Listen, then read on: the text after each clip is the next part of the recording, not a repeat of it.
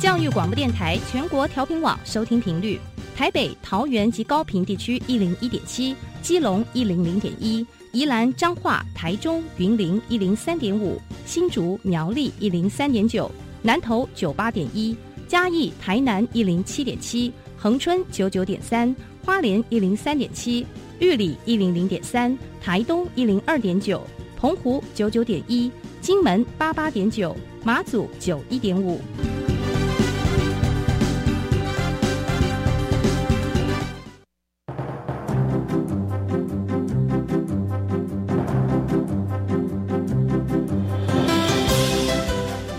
的教育要怎么做才能使孩子面对未来的社会呢？当我们期待孩子改变的同时，也期待教师的教学方法跟着改变，家长的观念也一起改变，一起携手协力同行。谢若楠老师带您探索自发互动共好的十二年国教新课程，听见台湾教育的改变。欢迎收听《国教协作向前行》。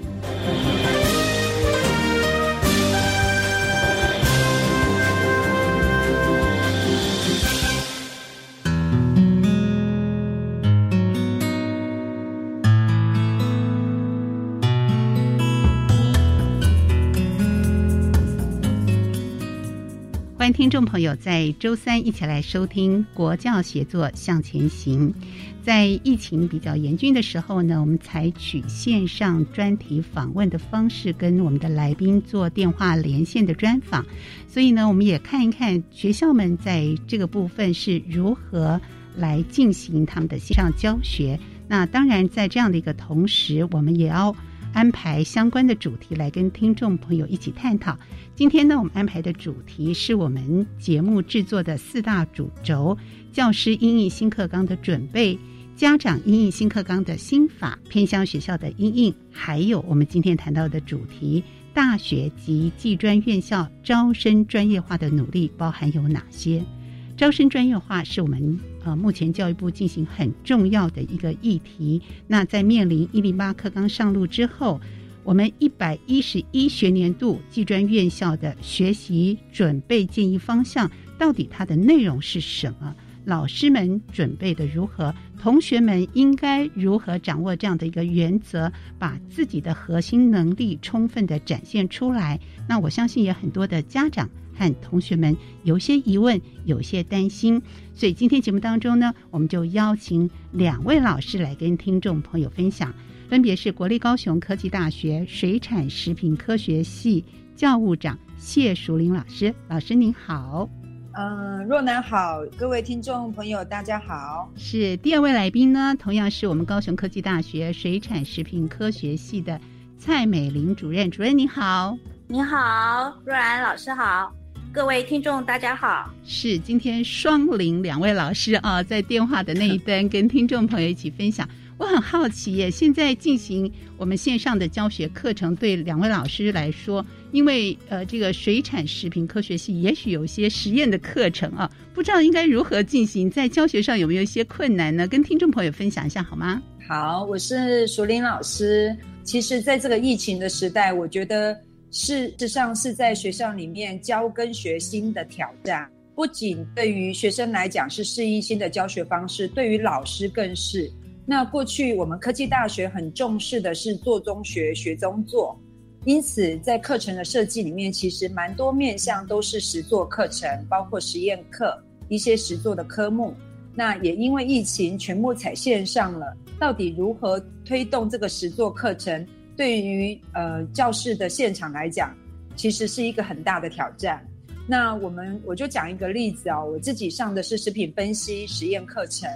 那过去我们可能讲解完成，就是实验的科目讲解完成之后，就让学生动手去做。我们可能要检查的、检验的是，哎，果汁里面含有多少维生素 C 的含量。那现在的状况是，学生没办法在家里面有这些实验的器具，有这些实验的设备，但是他还是得要学习这样的知识。那如何做呢？这时候其实。每一个老师的专业可能用出来的方法真的是多元不同。那我自己的方式，我可能是请助教从头到尾把器具准备好之后，把维生素 C 如何检测，透过影片拍摄，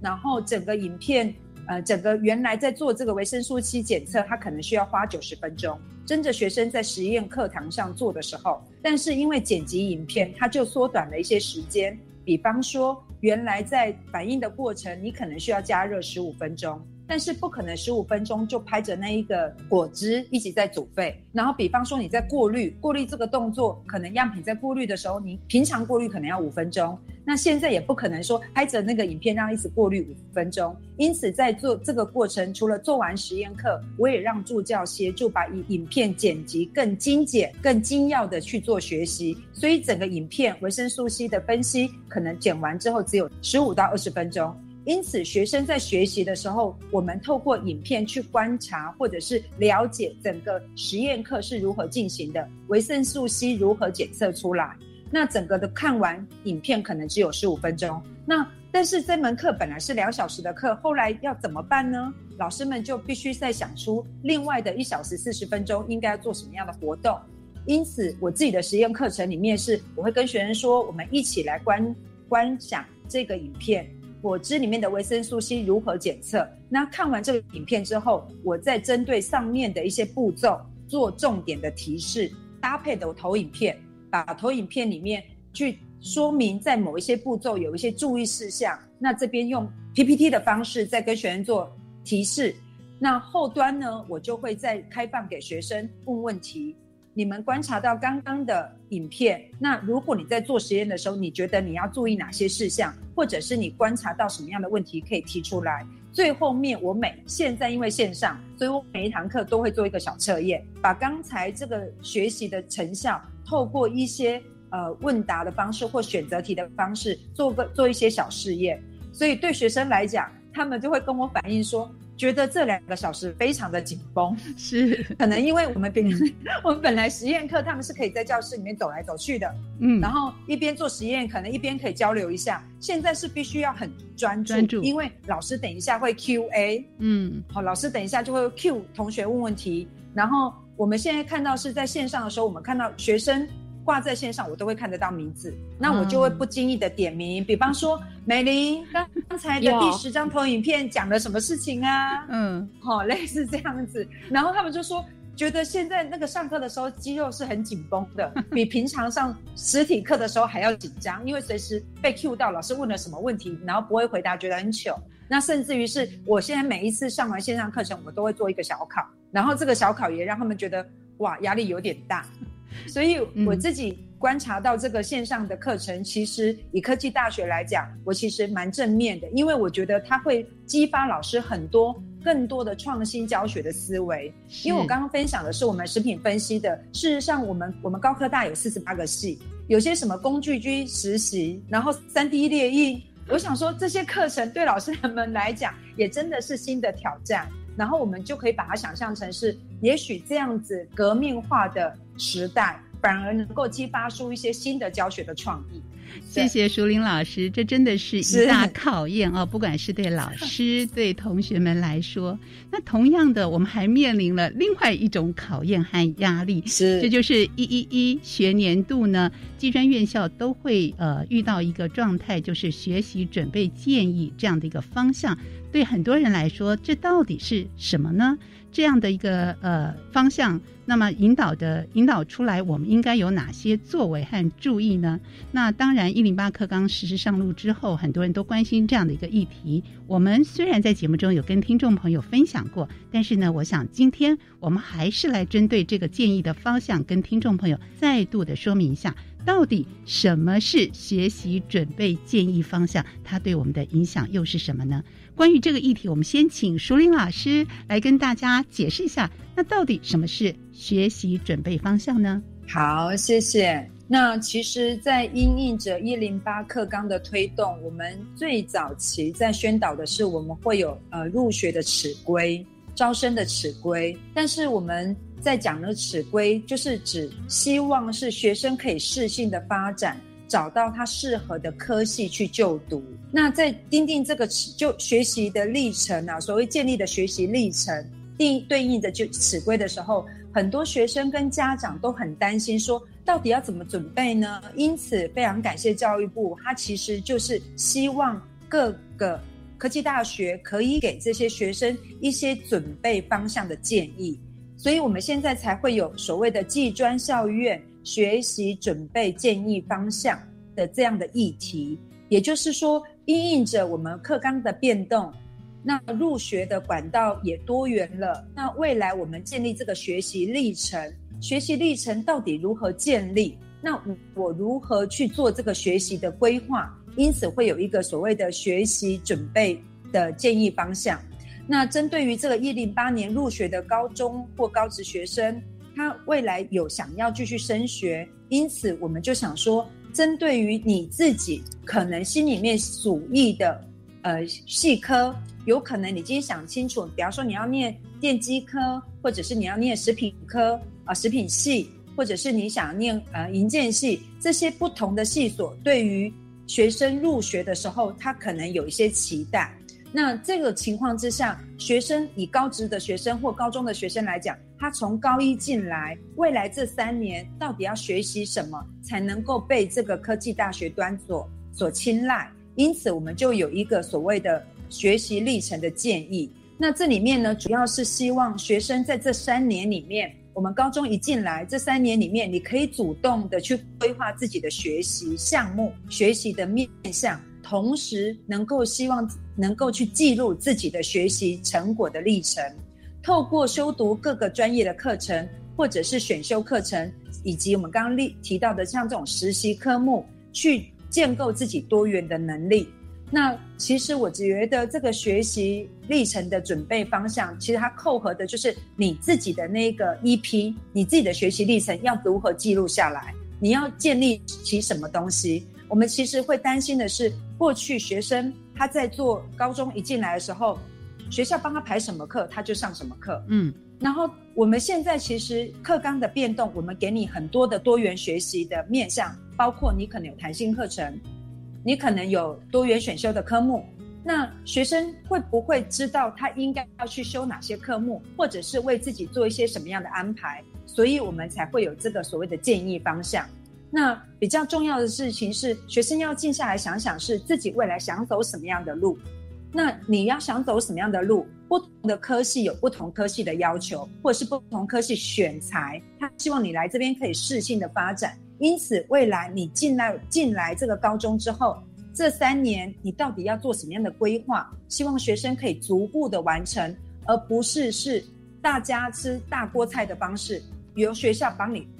配好所有的课。那也因为这样的方式，其实更容易让学生有不同的多元的发展，不会是像以前是。一套课表从头做到尾，每一个学生都修一样的课。那现在我们给更给学生更多的时间，更多的弹性，可以去做选修。那学生到底如何选？这时候对于那个引导的方向就很重要。这也是部里面其实很重要的是，我们怎么样引导学生做学习历程的准备方向。甚至于是老师在高职班、高中段的老师如何去引导学生，这其实也是非常重要的议题。是这样的一个议题，对大家来说都是我们非常关注，而且我们需要来做准备的。那对一位同学来说，我们可以到哪个地方去查询到各个技专院校他们公告的学习准备建议方向呢？嗯，这真的非常好的问题哈。那其实现在网络无远佛界嘛。就是你上网去搜寻关键字，那比方说你搜寻的是四季二专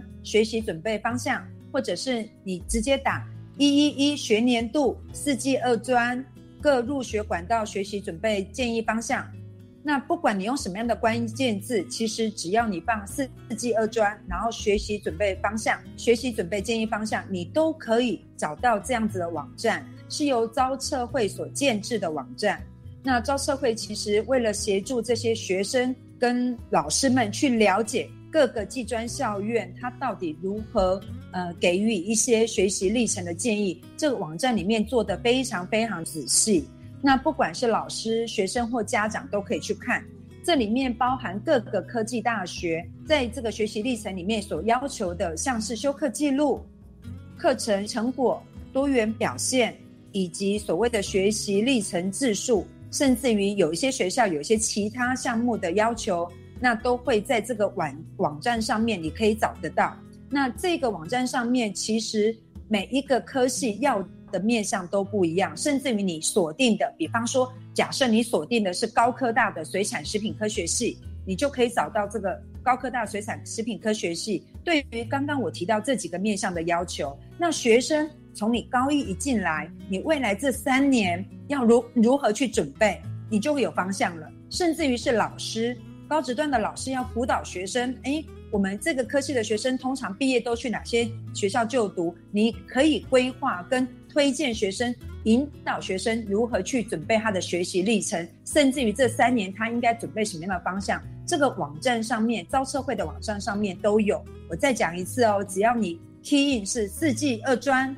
学习准备建议方向，这其实你就可以找到招社会的网站。好。那刚才我们听到淑玲老师跟听众朋友的说明，那这内容包含蛮多的哦，比方说修课记录啦、课程学习的成果啦、多元的表现，还有学习历程自述等等。那对于位同学们来说，有没有一些准备的原则可以提供同学们作为参考呢？这一段是由美玲老师来跟听众朋友说明。大家好哈，我是高雄科技大学水产食品科学系系主任蔡美玲。呃，我个人想针对学生，你我们如何去准备，然后书审资料的时候，我们应该要准备哪些？好，嗯，呃，刚才前面教务长有提到，就是有关于学习历程这一件事情，事实上是在未来我们在选材上面很重要的一个依据，因为在学习历程里面，我们会希望把学生在高中这三年他累积的一些个人化。的一个学习履历，比如说他参与哪些呃社团活动，或是说他的修课，那他修课部分呢，他做了哪一项的选择？尤其是在弹性，呃，就是多元修课这个部分，他可能很好，还有弹性课程的部分是容易被呃被呈现出来的。所以在未来在选材部分的话呢，就我们水产食品科学系。我们会希望找一些对食品有热忱的一个呃同学。那我们要怎么去评定这个有热忱呢？我们会希望看到，就是说，哎，他是不是很一呃有去参加一些有关于食品方面的一些竞赛，或是专题制作，好，或是一些呃研习营或是社群等等，好，那。再来呢，在专业的部分的话呢，因为我们要看的是孩子他从这三年的一个呃学习的一个过程，所以我们会希望从高一到高三他的呃实习课，他的一个呃。他所做的这些呃实验，他所做的一个呃报告，然后他的报告里面呢，他的一个反思啊，那我们也知道，我们不可能每一件事情都做到一百分，是，所以呢，学生如何在这个学习过程里面，他有所获得，即使他的实验报告他的数据长得很不好，好，他做的结果很不好，嗯，那也没有关系。学生如何勇敢面对这些他不足的地方？那他能够进一步去思索他要学什么？他对于老师所授课的内容，他对他自己的专业的智能，他成长了哪些？然后可以在他这个报告里面，呃，去呈现，或是说他的报告出来了以后，他的数据，他如何去从。在网络上面，或是在课程专业科科目之间，他能够可以做一个交叉比对，就是说，呃，比如说他的实验结果，呃，很数据跟一般市面上，比如说像维他命 C 好了，他现在做出来维他命 C 跟呃一般文献整理出来维他命 C 呃那个产品呢，它的呃主成分呢差很多，那怎么办呢？他可能要思考这个差异性。那我们期待的啊，在看到学生在整理这些资料的时候。是有这一方面的一个思辨能力的，那这样子的，他对于在成绩的方面的话呢，他相对就可以拿到比较相对应的一个高分。所以他在呃准备的时候，当然就是要把自己的把自己摆中间，要摆核心哈。然后呢，他想要做什么？他在这个学习过程里面，他获得了什么？最终他希望让自己。如何变得更好？这个是在我们在看学生学习历程里面，我们可以看得到的。是非常感谢老师们啊，用大学端老师们的角色和角度来看到，希望每个孩子都能够以自己摆在中间，以自己为核心，真实的呈现出我们学习的样貌。即便这个样貌不完整，可能我们学呃实验的数据呢不是很呃得到一个漂亮的数字，但是呢有意义的学习反而更加的重要。那即便它是呈现出我们。甚至是一个错误的实验结果也是没有关系，最重要是这个学习的历程的呈现。对，因为我们从我们大学端的老师，我们希望看到是学生透过每一次的学习，他可以从他上传的记录档案里面，我们可以去了解到整个学生的一个整体表现，还有他的学习变化。嗯。好的，所以同学们的反思、反省、真实的呈现才是最重要的一件事情。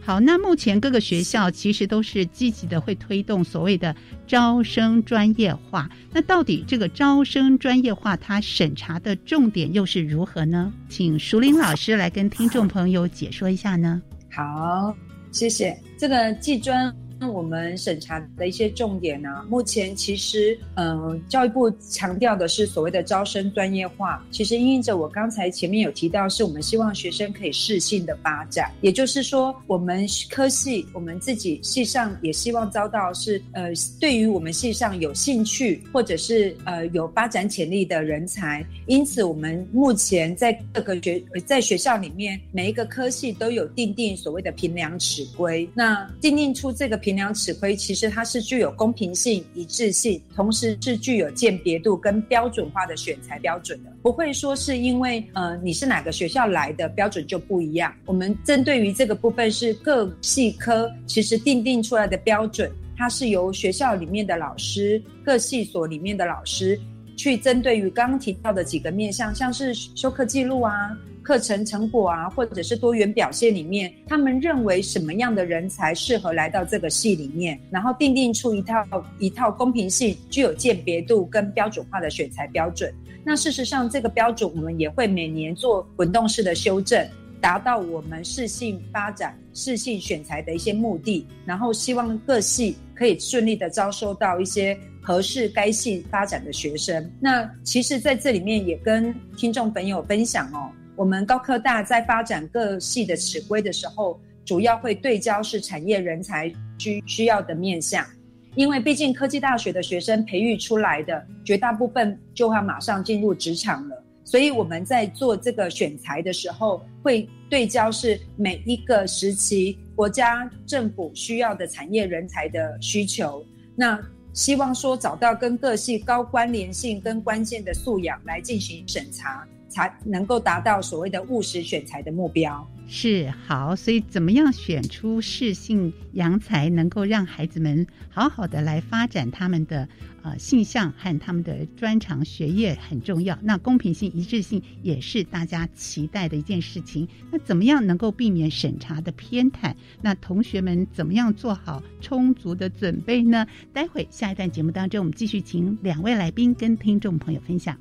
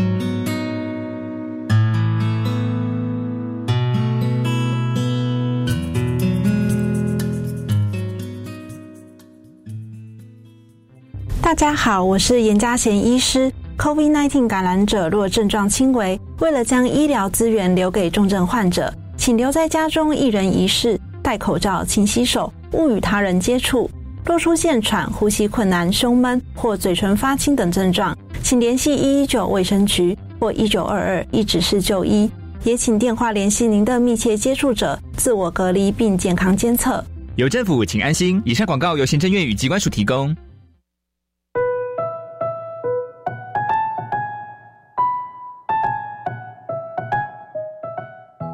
服输跟超越自己的信念，就是通往成功的捷径。坚持不懈，真的没有做不到的事情。勇敢追梦，勇敢向前，不要轻易放弃，成为自己骄傲的样子。想感受年轻朋友的梦想力量，每个礼拜三、礼拜四晚上十点钟，请锁定由季节制作主持的《Young Dreamer》。我是属于哪一颗星球呢？交流星球或创意星球呢？还是科技星球呢？到梦想银河技能直多星常设展，就可以测出自己所属的星球。透过展览与体验活动，可以发现自己就是那颗最闪耀的巨星。也可以以此作为未来选择科系的参考。在国立公共资讯图书馆，即日起展到十二月二十六号。我要参加。以上广告是由教育部提供。大家好，我们是台湾弦乐团，我们都在教育广播电台。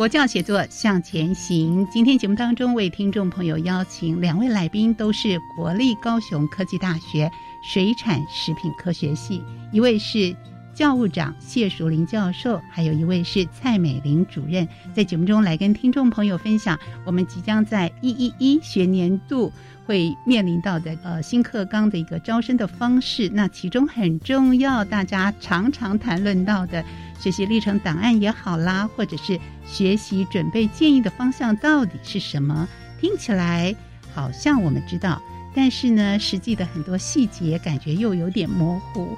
节目前段呢，我们听到老师们跟听众朋友分享了我们很重视的这个专业招生化这样的一个审查的过程。那大家还是有一点点担心哦。这样的一个审查过程会不会有偏袒的地方？会不会有我们看不到、不够透明的地方呢？当然，借着这样的一个机会来澄清一下也是很重要的喽。石林老师，您的看法呢？很多呃学生跟家长其实都担心，所谓的我们有时候在讲那个甄审的时候，这些书面审查是不是客观？那事实上，我们其实，在教育部推动多元入学这么多年以来，我自己在看这一端，其实。真的要请家长跟学生们要放心，我们绝对没有用电风扇吹那些资料吹得越远的，表示分数越少。然后 这就是常常都会说啊，老师到底有没有看？这些教授到底有没有看？那事实上，这些教真的是非常用心的看。那为了让这个老师之间的差异哦，每一个老师看资料的差异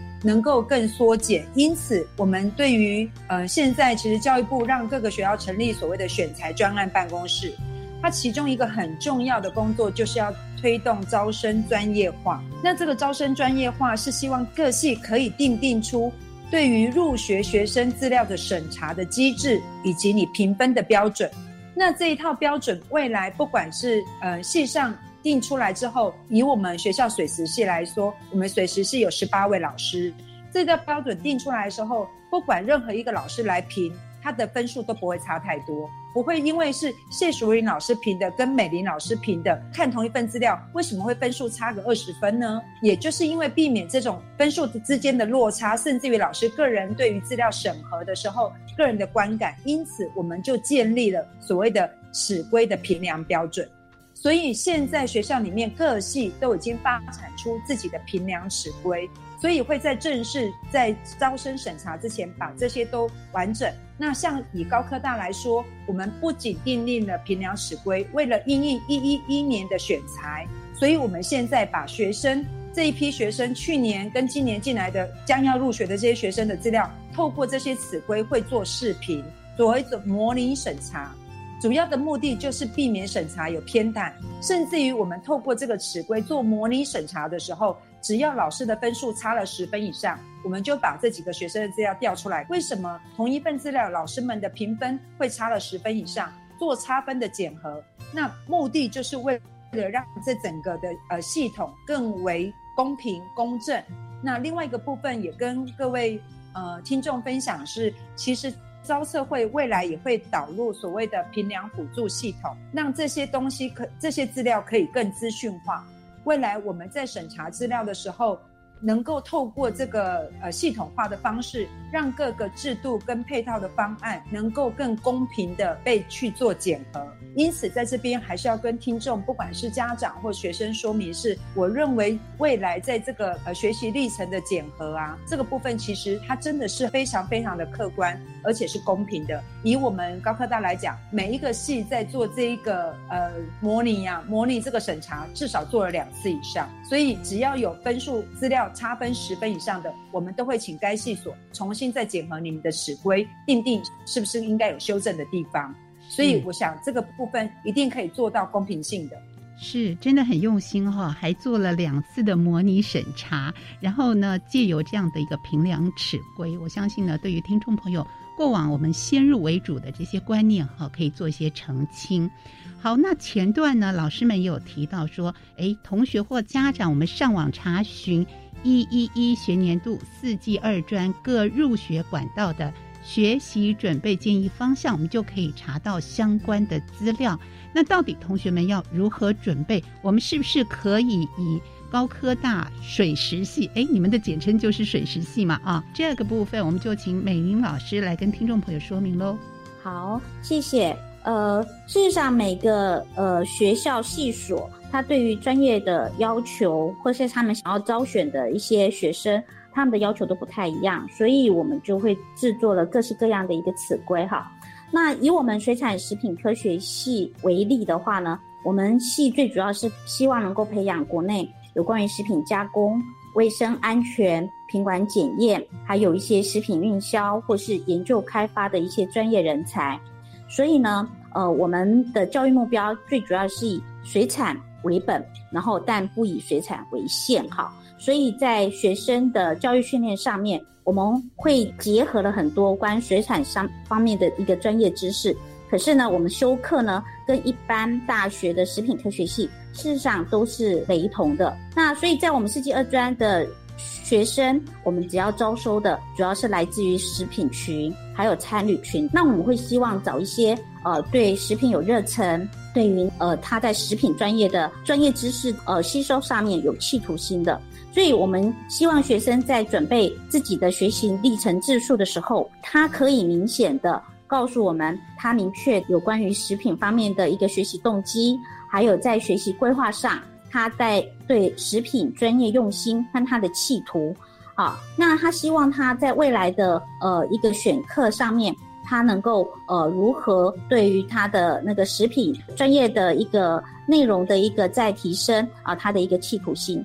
那他在高中这三年，他如何透过自己专业科目、专业制作这些学习成果，或是说专业证照的一个取得，这个都可以在他的资料上面来做一个呈现。那在修课记录上面的话呢，他如果能够让我们了解他有一些呃多元专业的一个跨域的一个呃课程，那对他当然也是加分。那在资料上传的时候呢，事实上他只要依据我们系统上面的记录课程学习成果多元表现。把这些资料啊依序把它上传上去，然后在修课记录上面，它可以呃让我们知道它的一个跨域学习，或是跨语文或跨国语文等等，这些它都可以呃把它上传。然后在课程学习的部分，我们会强调的专题实作或是实习科目学习成果。那这个部分的话呢，这是从高一到高三，他可能都需要的。所以呢，他每学期就应该要很落实的把这些相关的资讯呢上传。那除了专业以外，其他课程的学习成果呢？当然，这个我们会综合评量。那多元表现的部分的话呢，我们会希望他在弹性学习时间，比如说课余时间，他是不是有自主学习？那说或是参与学校的一些选手的一个培训，或是学校特色活动，他是不是有热心参与？这个他的相关资料呢，都可以上传。那其他的还有他的竞赛表现，还有一些特殊优良表现。这个都可以有帮助他加分。其他的审查的资料，比如说像他的全民英检啊，嗯，因为现在呃我们要应应我们那个双语教学嘛，哈，所以我们现在学校对于全民英检呃的英文的一个程度的要求，我们也有毕业门槛。那我们会希望他能够在高中职阶段就可以有一个呃学习，所以全民英检。初级的这些证照对他而言都是有加分的一个作用。对，好，所以除了专题制作、跨域同整的能力、参与社团，还有校内外的活动、竞赛、外语检定等等啊，都是我们可以提出来的。您刚提到这个以水产为本，不以水产为限，它包含的含义又是什么呢？最主要是说，呃，我们的课程设计，就是我们大学端的呃课程设计呢。我们会以水产，就是说海洋里面的藻类、鱼类这些啊，像我们课程又多了水产化学啊，然后水产加工，也就是说，我们一般的食品科学系它可能不会聚焦那呃在水产的那个食品科学上面，嗯，那我们系的话呢，就会多设计了这相关的课程啊，在进行一些呃训练跟教育。那个教育是是好，那对于学生来说，未来升学要提供的学习历程档案，它的内容呢，是不是又必须要跟我们各个学校的呃公告的学习准备经营方向必须要完全一致呢？我相信这一点也是很多同学们的疑问啊。那这一点，我们请两位老师分别来跟听众朋友分享一下。我是淑玲老师哦，我我真的是觉得，就诚如主持人所言，这一点真的是很多学生的焦虑。我们刚才提到说，我们可以到造测会呃建制的网站上面，我们有所谓的学习准备建议方向的公告平台。那公告平台之后呢，我们看到这学习准备方向一点出来，学生又开始焦虑了。哇，要怎么要这么多东西呀？嗯，就会很担心说，哇塞，这么多东西如何准备？那其实我们之所以叫做建议方向，就是指这些面向你都可以去让自己有所发挥。但是，并不是所有公告的内容，你每一项都一定要是第一名，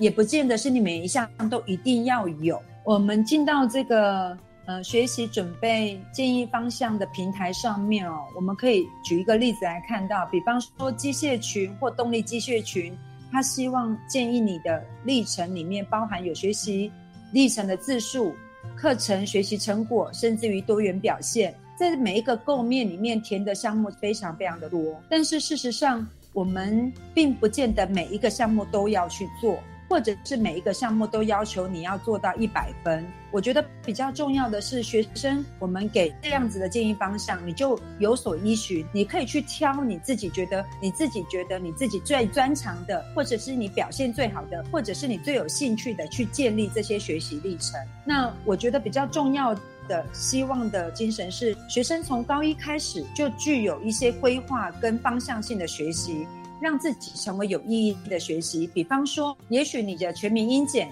原来是四百五十分，后来变成五百五十分。你其实更有目的的在做这件事情。像多元表现的项目里面，其实一个学生最多也只能选十件，那是指最多。你可不可以只选三件？我觉得是 OK 的，并没有规定你是我们写字多十件，不代表你全部都要上传十件，而是你可以觉得你最自豪的。我觉得我希望老师们可以看到的，审查委员可以可以看到的那三件或那四件，你就上传那四件就够了。那我觉得比较重要的事情。情是，你可以依据你这样子的方向，然后让自己高一一进来的时候就开始累积自己的能量，在你面对到高三你要升学的时候，这些资料都在资料库里面了，那你就会知道说哪些是你的强项，你去勾选。那你要给委员看的最多就都给到十项。那这样的过程当中，其实也为自己写下人生的履历表，然后同时也让审查委员可以了解到是你过去这三年学习的一些成果。那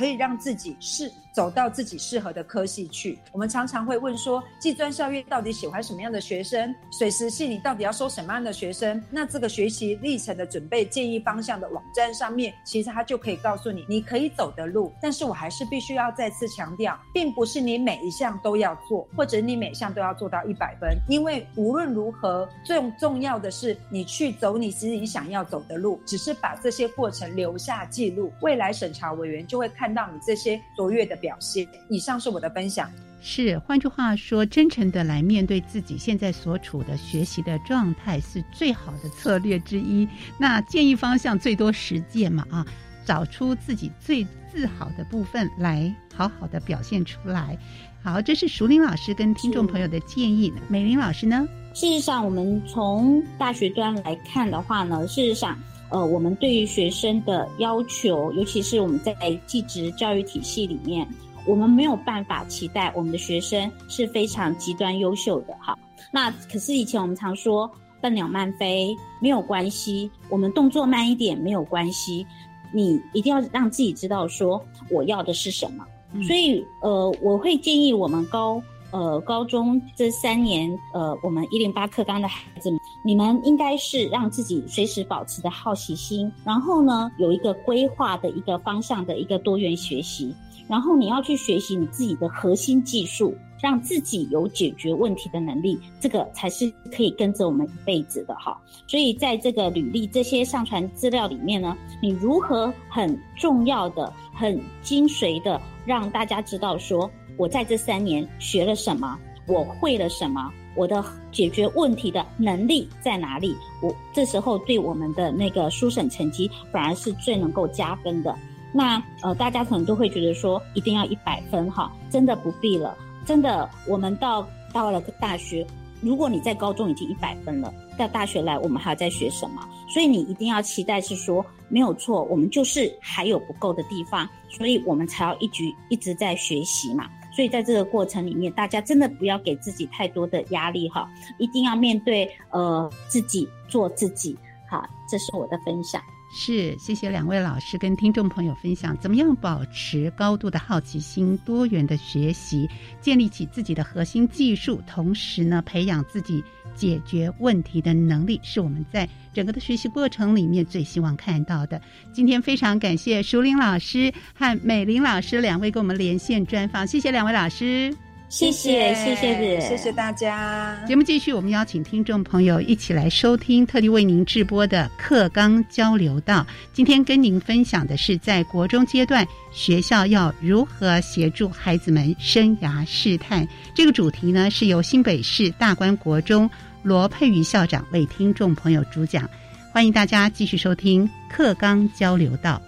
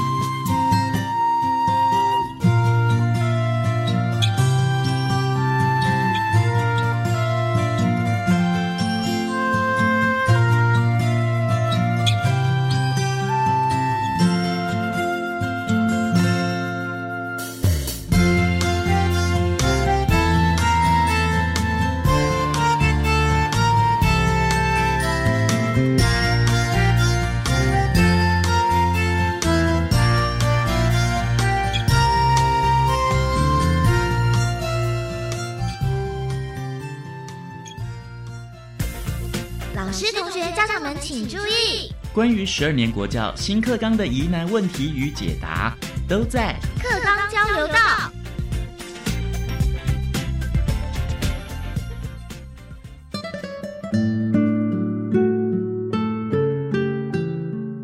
欢迎收听课纲交流道，我是南英。家中如果有国中生的家长呢，可能已经在为孩子的升学所紧张哦。但是更重要的就是呢。现在现行的升学管道越来越多，所以认识自己呢，就成为一个非常重要的必修课题哦。那尤其在十二年国教上路之后，不论是国中或是高中，都会非常的强调适性辅导，希望让学生呢可以找到符合自己兴趣的升学方向哦。那尤其是现在国中升高中的超额比序，不只是看学业成绩，也同时会看重学生的多元表现。那无论呢孩子是要升高中还是走技职体系，国中。阶段的生涯探索呢，就显得越来越重要。那我们今天呢，就是特别针对在国中阶段学校如何来协助孩子生涯试探，邀请到来宾呢是新北市大观国中的罗佩瑜校长。校长您好，大家好，主持人好。那就请校长帮我们分享一下，诶，在国中阶段的时候，学校要如何的来协助孩子呢？啊，是的。我想，国中阶段的孩子刚好是在生涯的一个试探的期间。那我们在学校方面也非常重视孩子的生涯辅导的部分。嗯啊，加上我们教育部国教署在十二年国教正式上路之后，也特别为了协助孩子，所以委托了师大的专案小组。针对国中学生编制了一本《国中学生生涯发展记录手册》，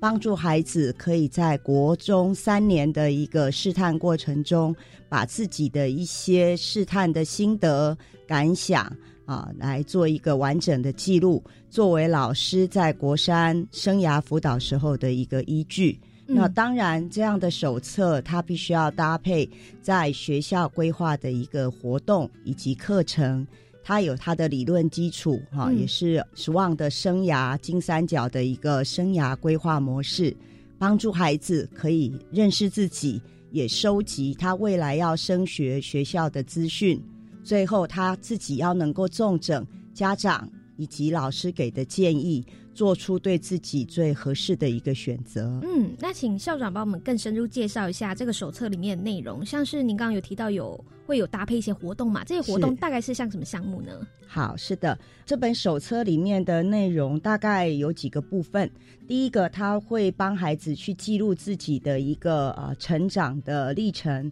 比如说他的个性是怎么样子的啦，特质跟专长是怎么样的。另外，在国中三年当中，学校会帮孩子做性向测验以及兴趣测验。那性向测验主要是帮助孩子可以了解自己的潜能专长。那兴趣测验主要是帮助孩子自己的一个喜好的偏向。那综合这一些心理测验之后，那我们还会搭配一些活动，比如说在国一，我们可能会带孩子到外面的职场。去做参访，嗯，或者是邀请一些家长啊，有不同职业的分享，让孩子对职业有初步的认识。那国二我们大概都会带孩子到邻近的社区高中职去做一个参访，尤其是高职，也就是综合高中的一个部分，了解高职不同的群科，它的内容到底在学些什么，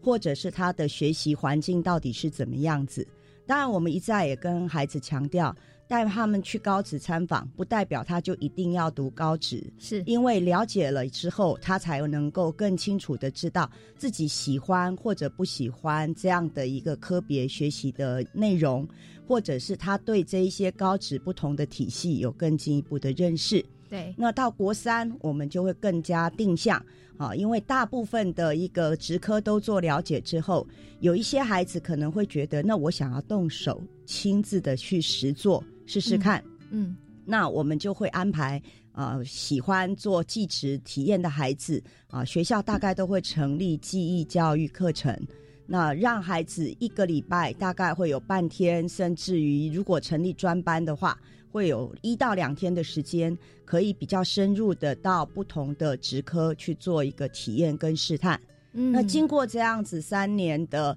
体验的活动之后，再加上学校本来就有辅导活动课程，是那老师也会透过一些课程的内容，甚至会搭配啊一些桌游啦，或者是牌卡啦，帮助孩子在不同的面向，一样是去认识自己的一个人格特质。或者是收集未来想要选读的学校科别职业的一些内容，然后也教他们怎么回去可以跟爸爸妈妈做讨论跟沟通。那国三会考之后会有一个志愿选填，那个时候在。比较能够让孩子明确的知道自己要怎么去把这些志愿排序，以及选择他自己想要就读的学校跟科别。嗯，是现在现在学生呢，真的算是蛮幸福的，有非常多的管道让他们去知道说，确定说，哎，我现阶段国中或是高中的时候，我到底想要走哪一条路？是。那以校长您自己学校的例子来说，大概是怎么样安排的呢？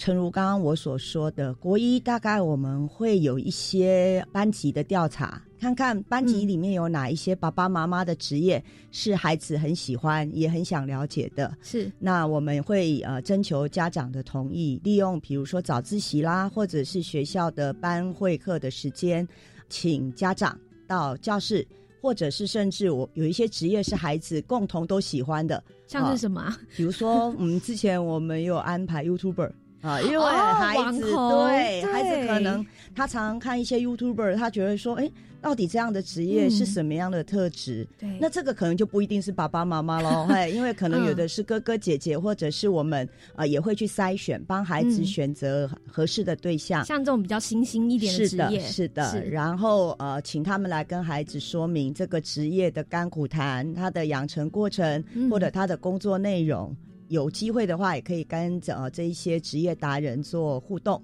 那孩子可以了解不同的职业，因为我们发现，其实有的孩子可能连自己的爸爸妈妈到底做什么工作、内容是什么也不见得。是的，是啊。那我们曾经也有孩子或者是家长也跟我们分享，哎，其实本来孩子跟他的一个互动不见得有这么的亲密，对，可是也透过这样的分享，让孩子更了解他。国一大概因为他才刚从国小毕业进到国中，我们比较不会安排太深入的一个职科的了解，大概就是职业的啊广泛的认识。是那国二就是像刚刚说的，我们会去收集跟邀请我们比较临近的一个高职，那我们也会去盘点。就是希望孩子是不同的职科都可以去认识。哇，那现在的高职好像有十五群科，是有十五个职群，但是它有一百多科。对，所以对孩子来讲，相对是一个比较复杂的一个学制跟一个学习内容。对，那我们希望在国一、国二尽量带孩子透过不同的方式，比如说如果有高职可以配合，我们会带着孩子直接到高职。现场去进行参观跟了解。那如果有一些科别真的太远了啊，比如说我的学校在板桥区，嗯，那可能有一些海事啦、水产啦，它不是我学校临近可以找得到的资源。对，那我们可能就会透过影片的欣赏，或者现在有很多的高职，其实他们都有自己的一个介绍的网页网站，或者是国教署，它其实针对十五个职群也都有。制作一些影片，那这些都是资源。就是我们当没办法每一个科都带孩子亲身到现场去体验或参观的时候，我们可以透过影片让孩子有初步的认识。是。那国三我们还有的会安排一些学长姐哦回来分享，是邀请学长姐回来跟他的学弟妹分享。哎，他现在就读的学校。或者是他在国中阶段是怎么样去了解自己跟选择学校的？那另外我们还安排所谓的教育博览会哦，对，教育博览会这样的活动，不管是在县市或学校，其实大概都会做规划。嗯嗯，那他的做法就是会邀集一些高中职到学校，或者像新北市，我们也有教育博览会，是邀请所有啊新北地区的高中职是啊能够。摆摊或者是影片来介绍他们学校的特色，让孩子在做选择之前，能够再进一步的去深入了解这个学校到底未来他要学些什么，未来的进路以及可能会从事的职业是什么。对，我觉得真的是一个很棒、全方位的安排，不只是在校园当中，那也结合了一些呃，可能跨校、呃跨县市的一些资源，让孩子呢可以提早的确立自己人生未来到底要走哪一条路。同时呢，也是适性扬才这样的理念之下呢，呃，希望帮助每个孩子找到属于自己人生的一条路。那就再次感谢新北市大观国中的罗佩瑜校长的分享，谢谢校长，谢谢。Thank you.